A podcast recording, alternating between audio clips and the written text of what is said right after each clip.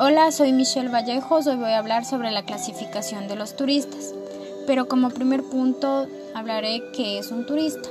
Un turista es aquella persona que se traslada de un entorno habitual a otro geográfico, estando ausente de su lugar residencial habitual más de 24 horas.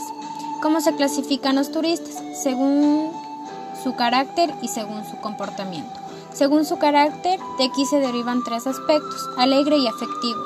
Tiene sentido del humor, es comprensivo, enérgico y práctico, es exigente, conocedor y caprichoso.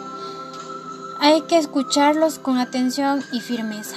Tímido e introvertido, no se queja, no da opción a errores y si se producen tampoco dice nada según su comportamiento. Todos los turismólogos estamos de acuerdo con la importancia de conocer el comportamiento del turista, ya sea porque tenemos nuestra propia empresa turística, porque trabajamos como consultores o asesores.